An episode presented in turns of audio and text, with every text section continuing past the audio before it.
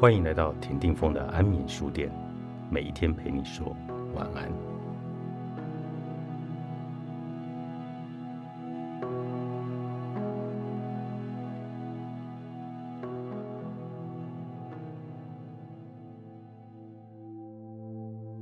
人类表现出来的智慧、同理心及利他精神，是数百万年来一路演化下来的结果。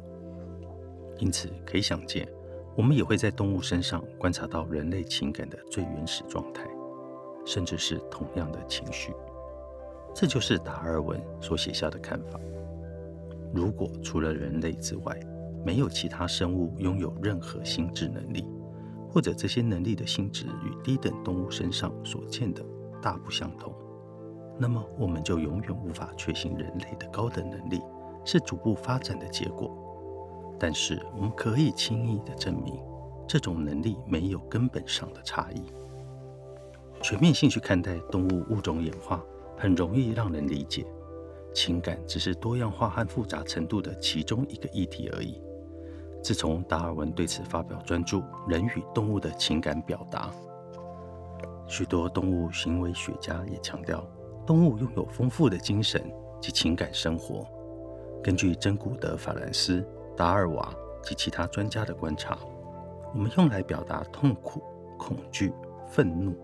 爱、快乐、惊讶、无奈、无聊、性兴奋以及其他心理或情感状态的基本信号，都不是人类所独有的。因此，当我们意识到物种之间的关系是连续性的，而不是断层式的，从最基本的生命形态到人类。期间还有无数物种具备了不同于人类的复杂能力，我们歧视动物的正当性自然就受到了挑战。在把人类当成是得天独厚的物种时，就会更三思而后行。这种连续性的表现在所有的领域，遗传、解剖、结构、生理及心理。对此，18世纪的法国思想家拉美特利早就写到了。揉捏出人类的粘土，并没有比较高贵，大自然只使用了同一团粘土，只是使用的酵母不同而已。对动物的责任，只是对人类的间接责任吗？有些思想家认为，我们对动物负有责任，并不是因为我们必须关心它们的处境，而是因为一旦习惯对动物残忍，我们可能会失去敏感性。进而残忍对待自己的同类，这种所谓的间接责任观点，最出名的拥护者便是德国哲学家康德。有人因为狗不再有用，所以杀了自己的狗。实际上，这没有违背他对狗的责任，因为狗没有判断的能力，但他的行为却抵触了内在的人性和仁慈。基于人道的责任，他应该要注意到这一点。如果他不想扼杀内在的这些特质，就必须对动物展现善意，因为习惯残忍对待动物的人，对待人类也会变得冷酷无情。但如果善待动物，这种仁慈也将体现在待人的态度上。每个生命都带着目的而来，换句话说，在决定行为的目的时，必须考虑到每一个生命。这是世上不断在进化的道德过程中唯一合乎逻辑的结果。这个世界不是为了供某个特定集团独占或者享用的，也不是用来专门取悦他们的。如果真要说地球属于谁，那肯定是属于生活在地球上的所有生命，属于所有的地球居民。当某个生物或某群生物自称是宇宙所以存在的唯一目的，并为了达此一目的而觊觎其他生命，且真的采取行动时，这就是名副其实的篡夺，别无其他可能。无论谁篡夺，谁是受害者，这都会为人类带来灾难。十九世纪法国哲学家保罗·贾内质疑这种人类中心主义观点的正当性。有人说，我们不能对动物残忍，才不会对人类也变得残忍。但如果一个人确定不会对人类残忍，难道就可对动物残忍了吗？我们宁可简单的说，善待动物就是我们对动物的责任。